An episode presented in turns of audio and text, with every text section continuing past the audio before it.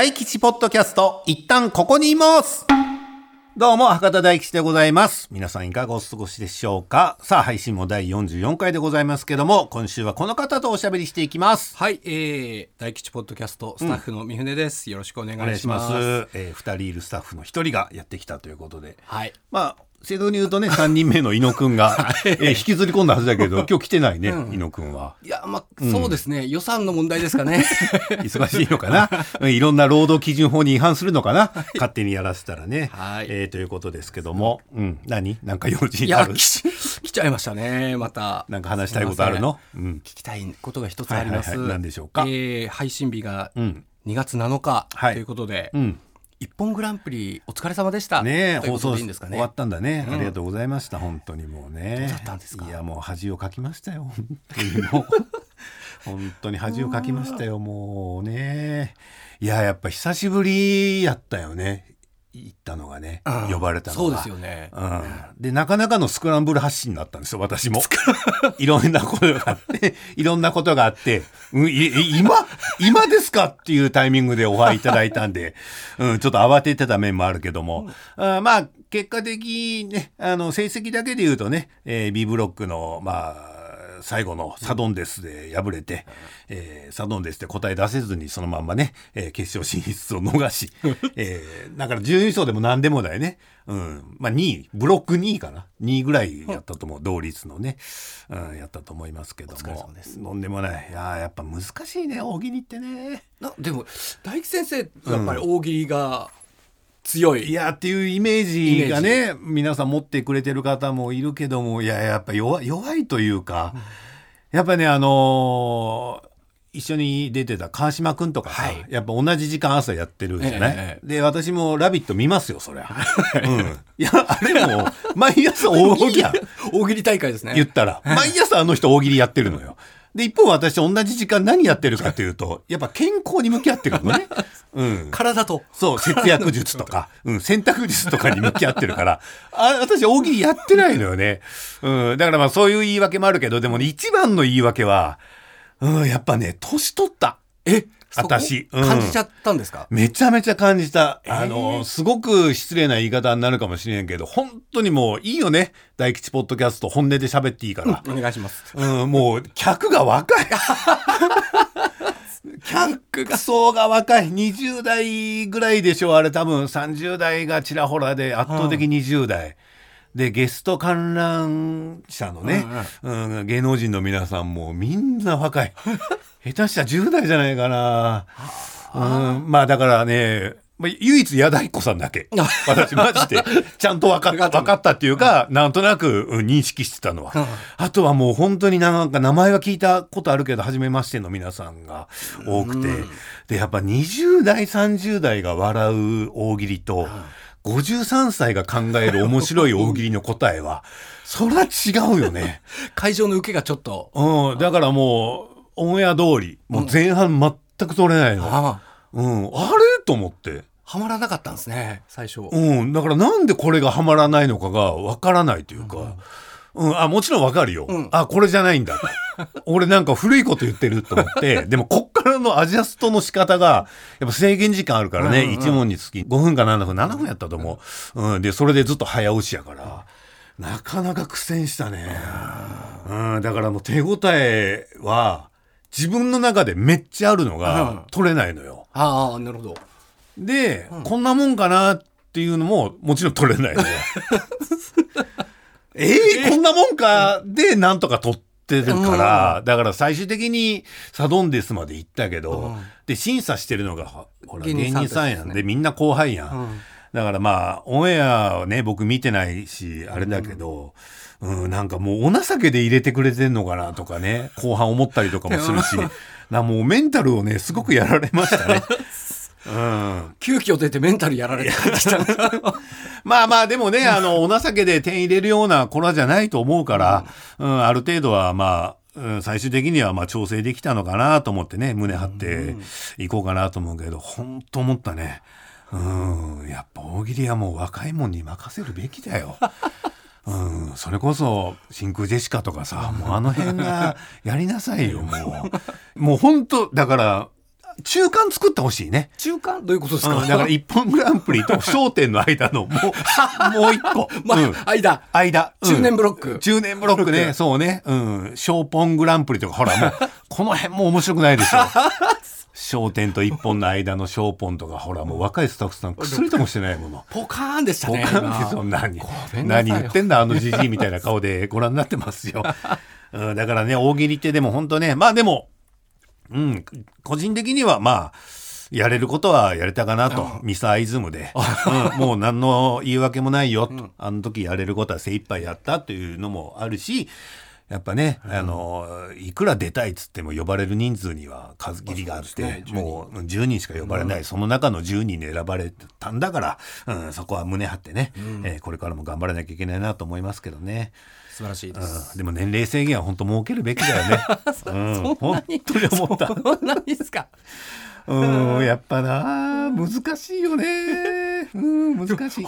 ホリケンさんとかもいるわけじゃないですか。いやだからもう化け物だよ。ホリケンさんもね結果的に最終的にサドンデス残ったのホリケンさんと僕と秋山君。ああ、すごい。うん、おじさん3人が残ったから。中でも一番若いおじさんが、まあ、抜けて、まあ、結果的に優勝まで行きましたけど、やっぱね、でも、ホリケンさんと秋山くんっていうね、全く種類の違う芸人さんと一緒に、サドンデスで戦えたっていうのは、まあまあ、うん、まあ、自慢してもいいのかな。うん、自慢はできない。でも、まあ、自信なくす必要はないのかな、なんて思いながらね、えーご視聴の方ありがとうございました。いや、マジでもうわからんやった。ツボが20代の。俺一番自信あったのが、はいえーうちって自分のことをうちっていう人が言いそうな一言みたいはあ、なうんうち、うん、うん、うん、うん。で一番自信あったのが、うちらの代は V6 までやんなっていうのが あ、いいですね。一番自信あったよいいお面白い。うん。全然ダメ え、それダメなんですか、そう終わってマネージャーのはるちゃんにも一応聞いたけど、うん、いまいちだった。なあなるほどな。いやそうなんよ。そうだからそう受けるわけないんよ。うちらの代は V6 までって。それはもう40代から上をターゲットにしてるあるあるだから。完全に20代が笑うわけないのよ。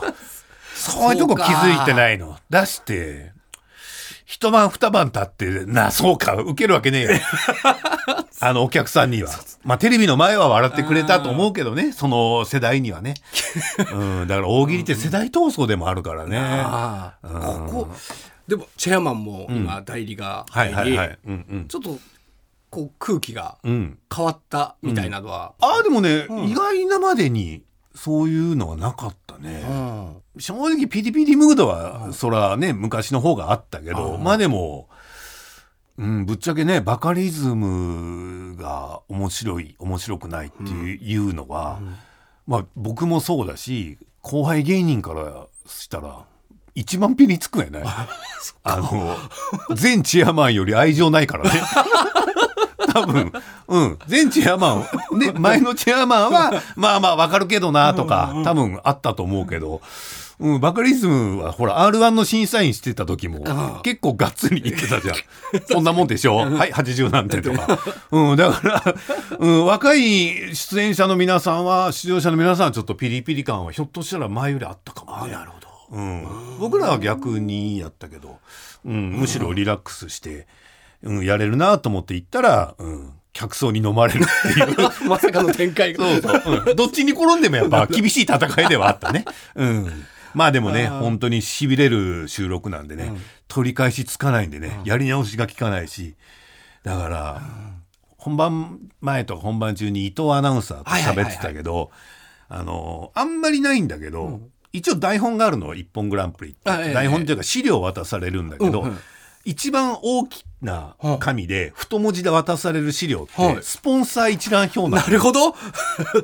だから、なんか、この、このスポンサー方々のご協力で、この番組はやってますからねっていうお達しが来るのよ。で、いろんな大喜利の答え考えながら、あのスポンサーさんは大丈夫かとか。うん。ここは、ううんん、ここには傷つけてないぞ。っていうこれ言うとあの業業界に迷惑かかるかなとか、そういうのをこう考えながら、うん、なほぼ生収録ね、はい。でね時間は制限されてるんでね。ですね。やるからねなかなかの緊張感はもちろんありますよ。うん。いやそうか。そうね。だからでも本当言い訳になりますけど今回ね、えー優勝できませんでした。私優勝しても8年ぐらい経つのかうな。ん。うん、だからそろそろ優勝したいなっていう気持ちもあるし、まあでも若い人に任せようよもう。いいよおじさんいつまでも出なくてっていう気持ちも正直ある。あーなるほど。でも2つあるけど、今言えることは、次呼んでくれたら、マジやるよっていう 感じ掴んだよっていう。うんもう20代への。そうね、何年かブランクあったから、これ言い訳させて、まさかあんなに客席が若返ってると思わなかったから、うん、ちょっといつもの調子で行っちゃった、朝一モードで行っちゃった反省はあるから、なるほどうん、次、もしもし呼ばれたらね、えーもうちょっといい結果が出出せるようにはい。頑張りますんで、よろしくお願いします。えーひとまずよろしくお願いします。ありがとうございました。ご視聴ありがとうございました。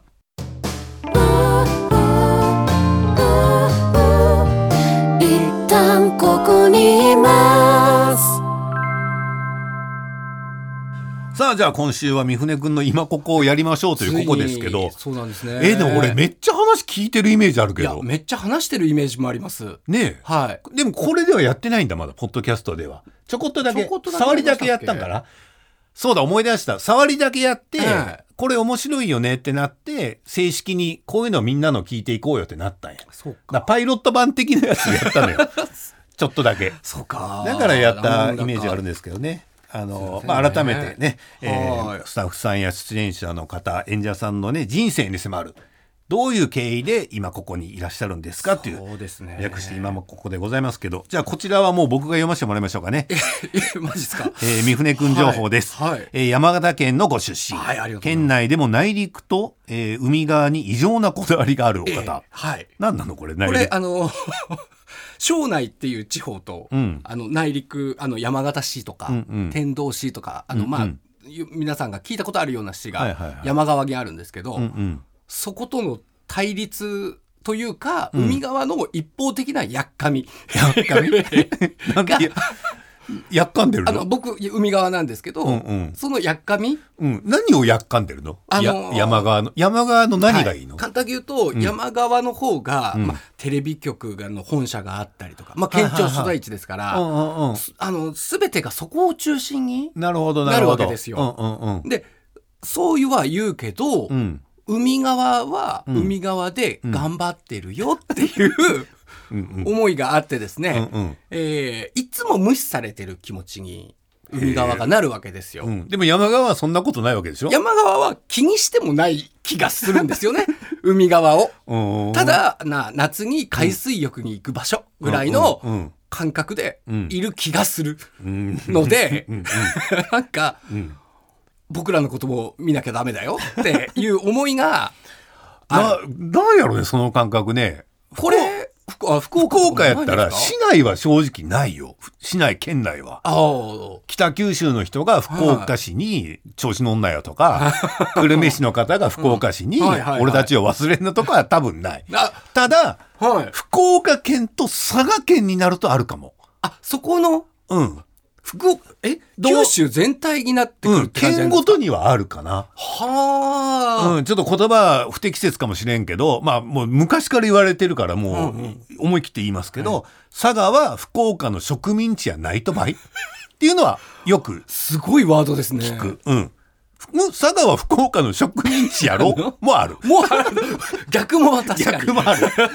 逆もあるし、植民地はないとよ、どうせ植民地だからみたいなノリもあるし、うんもうちょっとえオンエアで使えるレベルで言うと、うん熊本県のはあ福岡県に対する異常なまでのライバル心。熊本がライバル心持ってるんです熊か本めちゃめちゃライバル心へ持ってた。今は知らないけど。こっちは九州はアジアの玄関口だ。はいはいって言うはいはいはいそれを熊本の方たちは気に食わないみたいで、向こうが持ち出してくるキャッチフレーズが、熊本は九州のへそばいっていう中心はこっちだと玄関対へその戦いとか、まあ別にいいじゃない。あまあ冗談半分でしょって、正直、だからこれがだから、優位性を持ってるからこそはいはいはい言えるそうですのかな？そうだと思います福岡の人は言うのよ。んもうもうへそとかもいいじゃないですか。うちも玄関なんだからって言うけど、それが気に食わほない。ら、おしそう。だからだと思うよめちゃくち。ゃわかりますね気持ちはだから福岡と熊本ってローカル局が全く別の番組やってるえーそんなことまであるんですか？そうそう。だから関西地区がね、うん。僕すごいなと思ったら吉本入って、はいはい。吉本の大阪の芸人さんって、まあ、例えば関西テレビ、うん。MBS、ABC のローカル番組に出たら、近畿エリアの人気者になるやん。うんうんそうですね。大阪以外京都でも奈良でもね和歌山とか滋賀とか。でも福岡ってはい福岡県のテレビ番組福岡のローカル局は意地でも熊本は流さない。なぜならうちはへそですけど。絶対流す玄関の番組なんか流しませんよって感じで熊本は熊本でかたくなに番組作るからはどんだけ予算があろうがなかろうがそれも福岡も熊本も一緒でこれ言言っとくけどこれ佐賀も一緒。で大分も一緒。あそれもそこそれぞれが作ってるんそうですか、鹿児島も長崎も。だから九州は各県が各ローカル番組作って各県でだけ流してるから、だからいくら福岡県で露出しても、うん。熊本の人鹿児島の人は、うん。僕らのことは昔知らなかったの。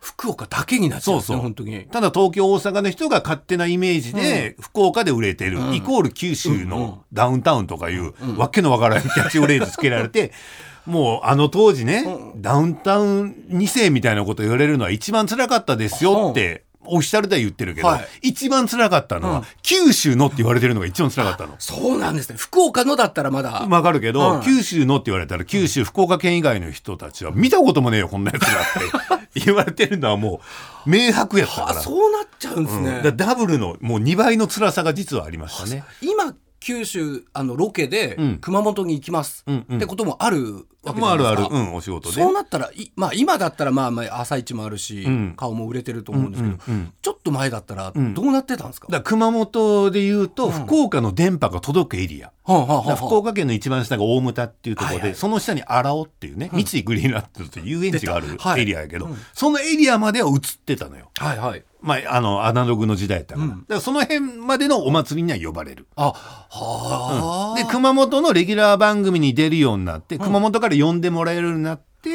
うんイベントとかしだしたら、お客さんも多少は来てくれるようになったかな。うん。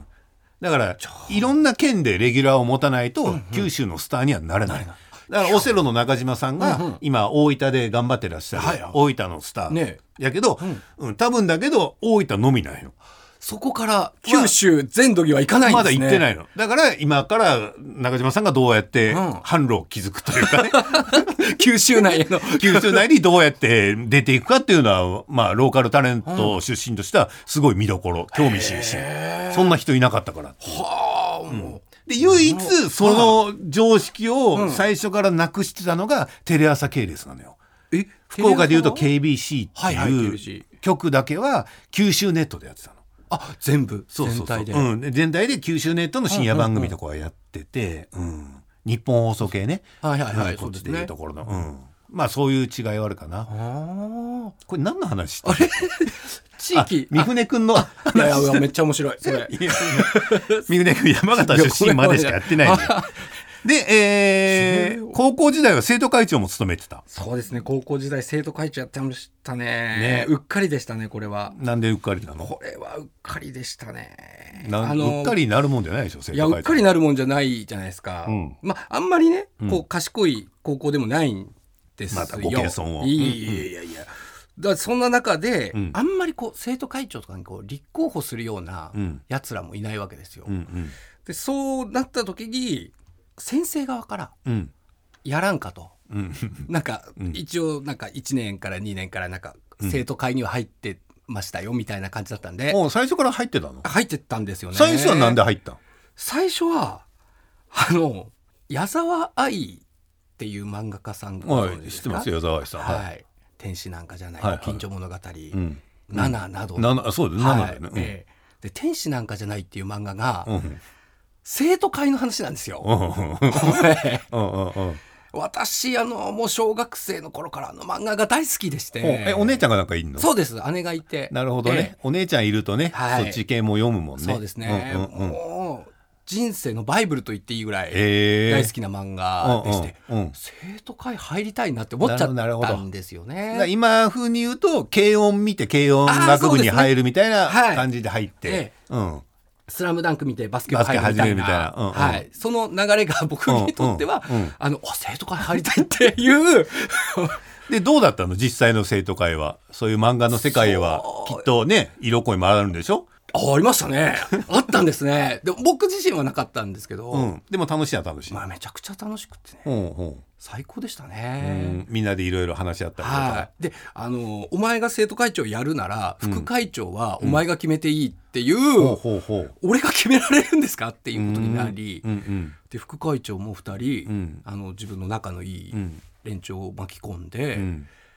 それでもう文化祭をやるわけですよ、うん。高校3年生の時に、うんうん。10月30日31日、うん。二日間忘れもしない2日間、うんもうめちゃくちゃ楽しくてその準備が。そういう成功体験が忘れられず。忘れられず。ものづくりというか。そうですね、で前ね番組で聞いたことあるけどもともとラジオを聞いてたんだよね。そうですそうです。僕はもう家庭環境田舎なので めちゃくちゃ田舎なので、うん。もう食卓は NHK ラジオ、うん。えー車親父の車は AM、うんでお母さんの車に乗ると FM、うん。で自分の部屋も FM んみたい、あまあ FM と AM が1曲ずつしかないので、うんうんであれだよね。な農家さんだっけ？あそうです農家です。で農家さんで、あのお家の手伝いをするのはもちろん畑で、うんはい。そんなとこテレビとかないからない。ずっとラジオラジオで。だから三船君っていくつだっけ今？今42です。ねはい42の割にはもうラジオ漬けで、そうですね。育ってきてんだよね。環境的にそういうことで生きてきてますね、でもふと思ったけどさ、はい。ご飯食べる時ぐらいテレビ見なかったの？ご飯食べる食卓にうん。テレビがなかったんですよ、あの台所とあの食べるところが一緒になってるお部屋があって、なるほど。そこで、うん。あの家族その時は8人。多いね。いや本当田舎の雑田舎の。まあそっかおじいちゃんおばあちゃんとか。ひいおばあちゃんまでいたんで、うんうんうん。はい、っていうところでみんな必ず揃ってうん。食べる、でもうみんなが農作業終わって帰ってきました。ご飯作ります、はいじゃあご飯食べましょう。っていう家だったので、なるほど。じゃあもうラジオしか流すものがないというかね、はい。でえー。テレビは別の部屋にあるうん状態なので、食べ終わったらもうテレビに行っていい感じ。そうですね、うん。だからアニメが見たいわけじゃないですか、うんうん。アニメが見たくて、うん。BS のうん。アニメ再放送みたいなやつが、うん。あの7時まであるんですよ。夜の7時まで。夜の7時まで、うん。5時ぐらいからあるのかな、はい。うんだから7時以降にご飯にしてくれっていつも言ってたんですけど、6時半ぐらいにご飯始まっちゃって、いつも見らんなくて、うんうん。悔しい思いをしてましたね、でラジオだけ聞いて。その時聞いてたラジオ覚えてる？その時聞いてたラジオだから親父は本当ナイター中継を野球ね。野球聞いてて、うん。うん。あのその食卓で流れてた NHK は、うん。タイトルも全く覚えてないです。ただ、好きだったのは、うん。俳句をうん流してる番組があって、うん。あのリスナーさんから届いたうん「え今週の」っつって、うんうんあれは好きでしたね。渋すぎない？俳句ずっと。いえ渋すぎるよ。小中高でしょそれ。ああそうですね。小中高ですね。ね NHK の俳句のラジオ聞きながらはい。ご飯食べるってやっぱそうですね。もうね特殊すぎると思うよ。あれ結構好きでしたうねんあとは東京 FM 系列のうんうん。FM 局があったので、うん。それこそ赤坂康彦さんのうんうん。10時からの番組聞いて、ジェットストリーム聞いてみたいな、うん。ちなみにほら8人家族じゃん？はいはい。8人で暮らしてるじゃん。8人で暮らしてテレビは1台？テレビはその時2台ですね。チャンネル権とかどうなってたチャンネル権はそのあの、まあ、みんなが揃う今みたいなところがあって、うんうんうん。そこは、うん。チャンネル権は、うん。えーばあさんにある。どってどのばあさん？えっ、と、えー、ひいばあさんじゃない方のばあさんに基本あるのでわ若い若いばあちゃんね。若い方のばあちゃん、うんうんうん。若い方のばあちゃんが絶対 NHK だったんで、うん7時からとかは絶対、あのニュース。うん。でそのままうん。もう NHK だバラエティみたい的なことで言うと合点とか。ながそうですね。今で言えば、うん今で言うね。いううん。ところの合点、うんうんうんですね。うん。あれ？あでもヒヒントでピントとかは見せてもらえてたな。あそれはあれだよ。テレビ朝日系だよそうですよね。だそういうなんか教養系はばあちゃん好きだったんかな？クイズ番組はなぜか見せてくれましたね。ただ8時に寝ろっていう家庭だったんで。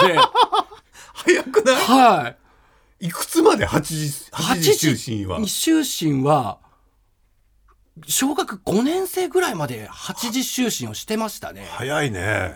だからあの8時からの番組って面白いじゃないですか、うんもっちろん。ていう噂を聞いてたんですよずっと。ゴールデンタイムねいわゆる、うんうん。全然見てないでうん小学5年生まで過ごしてるんえだってですよ、ね、42やろ？は小5って11歳ぐらいだよね、いはい90だから30年前？はい。ら僕がデビューした当時だよね。ビューした当時ぐらいです。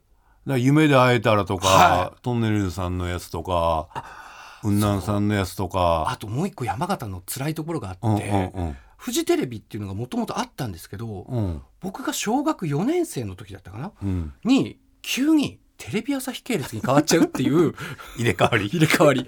いいとも見れてたのに、うん。いいともがなくなるっていうえ。大事件が起こるんですよ、うんうん。小4ぐらいで、うん。あれがすごく子供心にこんな理不尽なことはないなと、えー。ね、だってあの80年代の終わりから90年代ってえめちゃめちゃフジテレビがいやーそうなんですよ、ね深夜番組とかもう勢いあってどれやってもそうなんですよ。大当たりというか新しいのばっかではね。あのキックベースっていまだに分かんないんですよ。あれ？夢がもりもりの、はいそっかあれも オンエアもされてないし そもそも8時中心やし。はあなるほど、ね、みんなが「わキックベース流行ったよね」みたいなことを東京で聞くと「うんうんうんうん。はて」ってなる。でもね果ての理由喋り出すとなごなるからね。そうなんですよ。もう知ってるふりするしかないね、だからもうずっとラジオを中心とした生活で。でもほら8時就寝がええ。終わってからねさすがに夜更かしするやん、はいそこで深夜ラジオにはまる感じ？これが僕は深夜ラジオにはまらなかったんですよ。何にはまったんじゃ？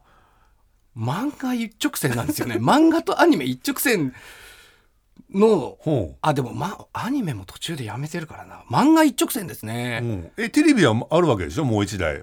テレビあります。ばばあちゃん。あただ親父の部屋にあるんですよ。なるほど。それ。なるほど、で親父の部屋にあるんで、うんなんか下のテレビが気に食わんってなったら、うん。親父の部屋に行くんですけど、そうすると、うん。大体あの洋画がよく9時ぐらいから流れてうるじゃないですか、んうんうん。8時あの9時までは泣いた。はいはいはい、9時から、うん、ゴールデン洋画劇場とかか日曜洋画劇場とか。か。うんうん。で映画を見てるわけですよ。お父さんがね。うんうん。007ピアーズ・ブロズなんで頃のうんうん。007とかを一緒に見たりとか、うんうんそういうのばっかり見てたんでなバラエティーをうん。そんな見れてないんですよね、え。ーだからといってラジオにはまるわけでもなく結はあ。局漫画？漫画に。コミックス？コミックスにうん。行ってるんですよね。うん。それあ山形で手に入ったの？こういう言い方したら。あれやけどいやさっき言ったね海側はねああまあまあ文化が届かないのがちょっと届くのが遅い、うん確かにジャンプとかも、ジャンプって月曜発売ですよいや俺あんま覚えてないけどこれよく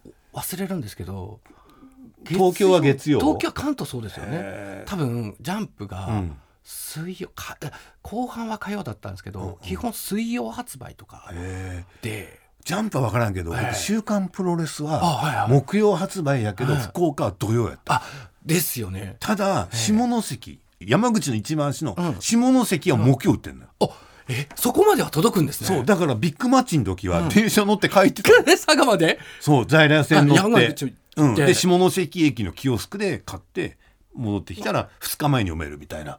確か木曜やった。木曜か金曜かな。でも1日ずれてた、でもずれますよね、ずれてたずれてた。これあるじゃないですか。週刊誌買ってたの？週刊誌は、うん。兄貴がずっと買ってくれてたんですけど、あー兄弟おるといいよね。そうなんですよ、だってなかなか高いもんね。そうなんです、うん。で兄が、えー、とジャンプとサンデーを買って、うん。うん。で姉がうん。仲良しかマーガレット、リボンリボン、うん。なんか流れ、う。ん。流れってえその辺を姉がうん。買って、うん。で僕がその当時結構創刊したてぐらいの「月刊少年ガンガン」うんっていうあのパプア君うんうんうん。なんかあの、やってたうんようなの月刊誌を買っていて、うん。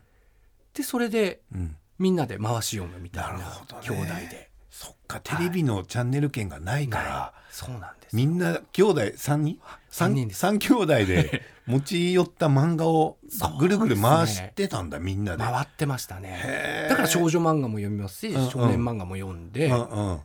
ていううん。暮らし。あと小学1年生とかあはいるじゃないですか。はいはい。うんうん。あれをうん。うちは1年生から6年生まで、うん。その学年うん。で買ってくれるっていううんうん。家だったんで、うんうん。兄が小学1年生の時から、ん。こうずっとそのあるわけです。あ捨ててないんだ。捨ててない。だから残ってんだ。ドラえもんとかがえー、読み放題。読み放題、えー、そうなんですよ、うんうんその辺も読んでうん。うん楽しんでた少年期、えー、それは中高まで続くわけ？その文化というか。えっと漫画に関してはうん。もう自分でそのお小遣い的なものでバイトもするようになって、うん買えるようになるので、うん。まあほぼ全部漫画に全振りしてた時代が。何冊ぐらい買ってる？家にあるとか、単行本がうん。3500冊以上だったんですよね。あの、ええ。この番組の界隈の人って、えそんな人多くない？あレコレコード買いまくってた何人目これ？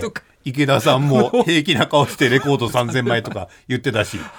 ね。そうですね。楠葉さんもねね。何千冊とか言ってたし。はみんななんかコレクター気質が多いんかな、まあそうでしょうラジオね。業界に集まってなんとなくこう凝っちゃうというか、うん。好きなものがにうん。ずっぽりハマる人多いですよね。ね、でそれで山形でさ高校までやってて、はい。漫画で楽しんで、いつぐらいからなの？このラジオの仕事を意識したのはその専門学校に入るわけですよ。そうそう。前聞いたのは、はい。最初 DJ になりたかったっていう。ナレーターにもなりたかったしっていう声の仕事がしたかったですよっていうのがあって、改めてそのきっかけ何やったの？その。声優さんから多分入ってるんですよ。アニメも大好きだったわけで、うんうんあの一時期自分で声優さんの名鑑を作るっていうことにハマっていて、何々のアニメにこういう人が出てたぞっていうのをエンディングを見て、バーって書き起こすみたいなへことをやっていて、うん。あすごいな。山口勝平さんってすごいなっていうのを思いながら、こう声優さんになりたいなっ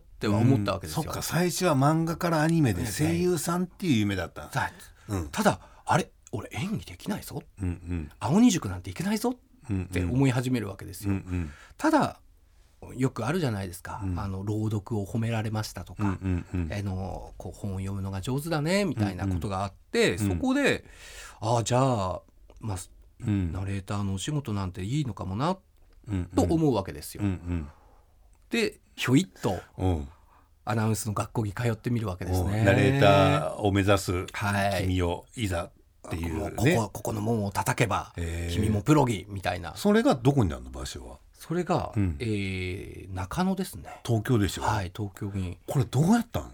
山形のええ。ご両親、あのーおばあちゃんお二人。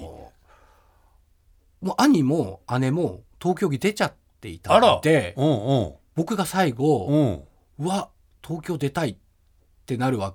てかうんうん。僕が一番最初だったと思うんですよ兄弟で東京に出たいっていうのをうん。宣言したのは、いつ言うたんそれを僕小学4年生ぐらいでうん。声優になりたいから。えー、早いね。って言ってたんですよ。うん。うん。なんですけど、うん。あの兄もうん姉も東京行っちゃったんで、うん。あこれどうしようと思って、そんな時に兄が浪人、浪人じゃないや。留年？留年。留兄が大学留年し始める、うん。姉がうん。2年しかない専門学校をうん。3年になりたいって言い出す、でめっちゃ金かかるぞこれっていうタイミングが僕の高校卒業タイミングなんうですよ。これはまずいなと思って、うん。1年間だけうん。働こうと。うん。で山形で、うんあの正社員でうん。警備員で働いてたんです、ええ。でお金が一番いいっていうんで、うんうんうん。それで働いて。それはもう1年経ったら辞めて。辞めて行くよってはうん。言ってたんです、それは向こうの会社にも。会社には言えなかった言いなさいよあなた。会社には言えなかったんですよね。ご迷惑するよ正社員で取っといて。結果結果迷惑かけました。あいつ辞めたじゃない。本当に。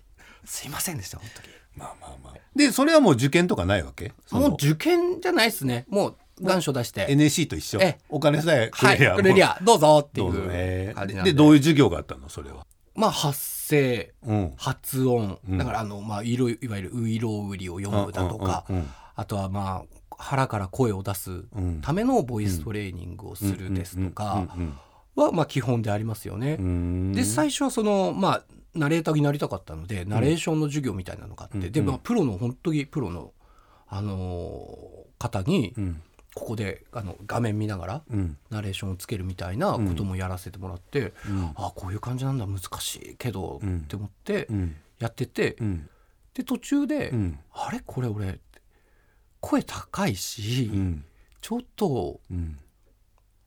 なんか説得力ないぞ と思い始めるわけですよ。ちょっと向いてないかもっていう。これは。でも一回やってるんだよねなんかでやってます。ナレーション。よあの文化放送さんの CM ナレーションとかうん。やらせてもらったりとか、うんうんうん。あとは、えー、とケーブルテレビのねナレーションとかやったりもしてるんですよ。うんうん。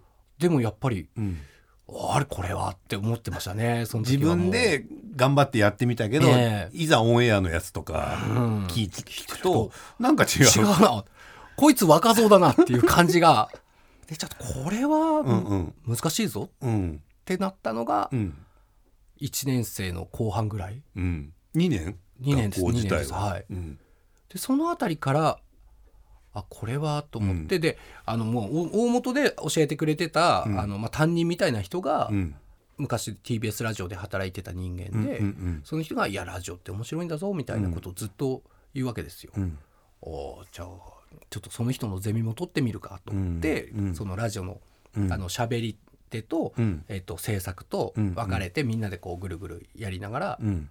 やるみたいなゼミがあって、うん。そのゼミにうん。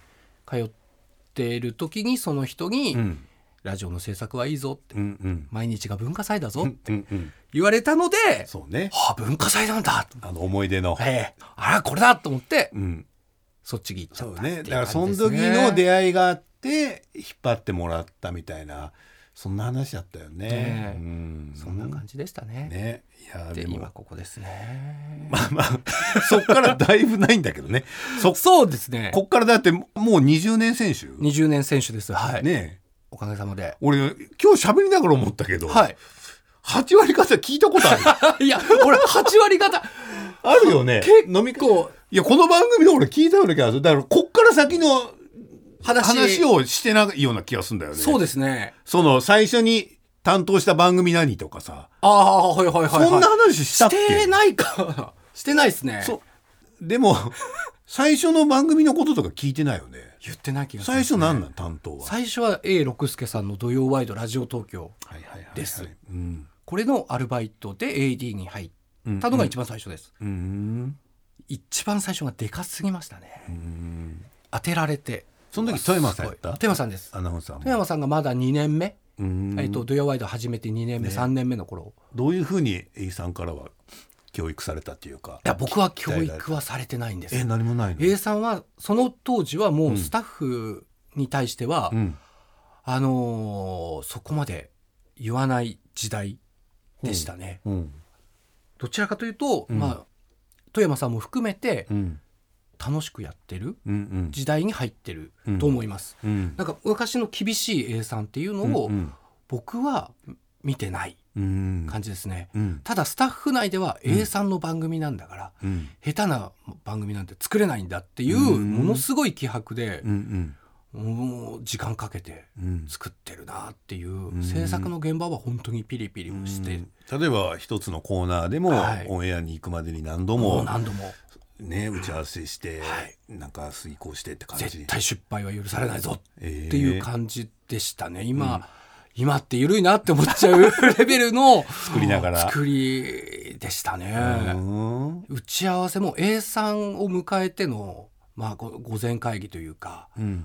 金曜日の夕方にうん。A さんを迎えての会議があるんですよ。どういう会議するの？あのあコーナーがいくつかあるんですけど、うんうん。そのコーナーでのディレクターと、うん。えっと、あと954キャスターさんっていう喋り手のキャスターさんが、うんうん明日はこういうことを私たちはやりますうんっていうようなことを言った時に A さんがうん。ポロッとうん「これはどうなってるんでしたっけ？あれはあの人の特技は何でしたっけ?うん。とかうん。そういうのを細かくポロッポロッと聞くんですよ。うん。それをうん。答えられないとうん。はっってなる。うん。まずいってなるわけで、うんうん。それをもう完全に「あこれはこうです」とか、うんうん。みんなが答えられるぐらいのうん。もう知識にしといてで答えられなかったらもう徹底的にその日の夜中にバーッと調べて、うん。原稿書き直してぐらいのことまでやるっていう感じでしたね。うん。だから中継あのラッキー池田さんが中継に行ってたんですけど、うんそのディレクターとかはうもうん。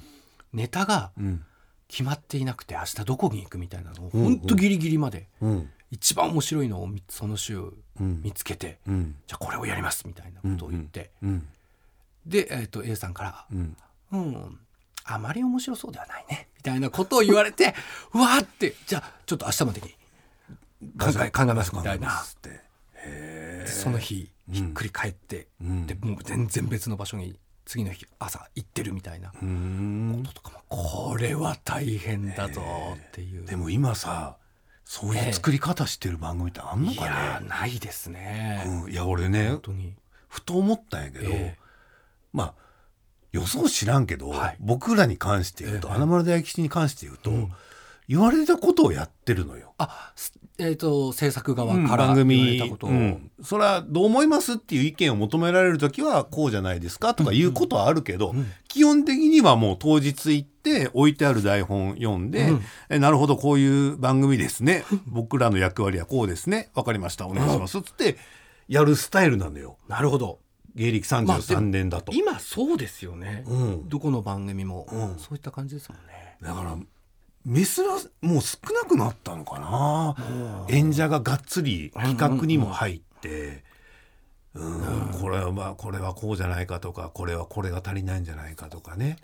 まあ、でもいまだに、まあ例えば伊集院さんの深夜とかうんうんうん。は伊集院さん自身が企画から何からっていうところもあるので、うんうんまあ今も文化としてラジオとしてないわけではなないいけどですね。数は減ったよね。やりましたやりました、うん。でも昔は結構こういう作りはうんうん。あったはずなんですよね。うんうんあの他にもあの和歌山源三さんの「バックグラウンドミュージック」っていうはい。あの声優界のうん。超大御所、和歌山源三さんがやってる番組とかも、うん。事前に一度会議というか、うん。台本読み合わせみたいなことまでやって、うんうん。それで臨んでいたので、うん。だからそういうふうに、うん。でここは違うんじゃないか。ここはこういう言い回しにしようとか、全部うんうん。一通りやってとうかん。あったので、うん。でも今もないね。ですね一う本も、ん。だから僕の担当してるのでは。まあ、数は少なくなっとるんやろね。やっぱ効率とか、うん、タイパタイパでしたっけ？タイパですね。最近の言葉で言うと。ええ。あーでもやっぱね時代が違うって言ったらそれまでやけど。あ本数違うもんね。ー本数違いますね。担当してるね。そうですよ。うん、変な愚痴に今なりかけてるけど。それはね一本やってそれなりのお金もらえてた時代はできたかもしれんけど。今は無理。今三船君がね何本抱えてるかっていう話だもんね。そうですね。何本抱えて同じ給料なのかっていう話になるけどね。でもやっぱ、うん、そう言いながらもね残すところはね残さないかんしね。まあ、あの文化を知ってる人たちがいなくなる前にこういう作りもあるんだっていうのはうんうん。残していきたいですね。ね、あと偉いもんでねやっぱ53でしょ、もうすぐ53になるし、ある程度のキャリアも積んできたんで、ちょこちょこ言えるようになってきたよね。制作陣にうん。こうやりませんかっていう終わった後どうでしたかって言われた時に、今まではもう言わなかったの。ああ面白かったです。うん、あの、うん、本当、はい、なやりやすかったですよとか、内心はあったよ。うん、何が面白かったんでしょうねとか、うん、あの VTR ちょっと。あれでしたよね、とかあったけど言わなかったのよ、はあ。でも本当偉いもんでポジションが人を変えるじゃないけど、朝一を始めて、はいはい。やっぱあれはスポンサーさんってやっぱ国民だからあだから誰に一番気を使わなきゃいけないかっていうと見てる人だから。あで最初の何年かは遠慮してたの正あ、直、うんうん、言わなかったんですね。うん、自分らが言うことでもないしそれはプロに任せた方がいいから、うんうん。僕らが言うことじゃないと思ってたけど何年か12年やってなんとなく、うん。うん、言った方が向こうにもいいかなみたいな。ね。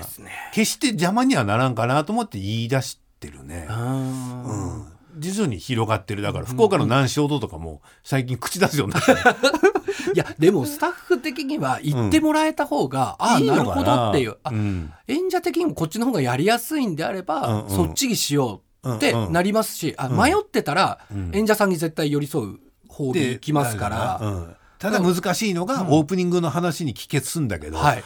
年取ってるから感覚がこれ合ってるのかどうかが自信がないからもごもごしちゃうっていうね。うん。いやーでもいい。だからもう安倍ちゃんいないからもうまだ喋ってるけど。結局ねスーパースターって今出ないじゃない。はいはいはいはい。あれって番組にそこまでみんな関わってないからだと思うね。あがっちりと、うん。ああダウンタウンさんとかトンネルズさんとかウンナンさんうんうん。は自分で企画書いてたじゃない。そうですよ。今ね芸人さんでやってるのって多分クリームの有田さん。そうですよね。脱力うんうんタイム、うんとあと千鳥じゃないかな。だから千鳥さんうん千鳥はちょっと入ってると思う。テレビ千鳥とか、うん、だから川島君もこれからどんどん入ると思うけどね。だから、うん、今まであまりにも上がでかすぎて、はい。僕らみたいなもんがそんなんできませんっていう世代。花森大吉世代はい。の下の世代がそれをやり始めこれをやりり始めたから、うん、多少いい方向に時代が変わるような気もするけどね。面。白くなりますね。そうね。だと番組が、絶対的に演者さんの意見が入った番組の方がうんうん。面白いと思うんですよ、ね。これはラジオもテレビもそうだと思うんですけど、やりたいことを、ね。ええ。だからちょっとずつちょっとずつねいろんないいものを残しながら、うん、変えていかなきゃいけないですね。そうですね。うん、ただ本当ね今は言葉には出せないんですけどね。え？今日はちょっと特殊な放送回でね一人ずっと息を潜めてる人が いるんですよ。そうですね、うんこれはもう次回のねはい放送でちょっと発表したいと思いますけど、もう配信で発表しますけどね。こんな中僕もいやよく喋ったよ。よく喋ったなと思いますよ。はい。私もよく喋ったよ。うん。えただ、うん、やっぱ、どうしてもカメラ見ちゃうえ、よね。そうですよね。三船君を見ながらやけど、チラチラチラチラ見てるのがね、すっごい恥ずかしいなと思って、はい。これらの謎はね、来週の配信でお伝えしたいと思います。すねということで、えー今週はこのぐらいにしきましょう。はいお相手は博多大吉と。えーディレクターの三船でした。ありがとうございました。ではまた。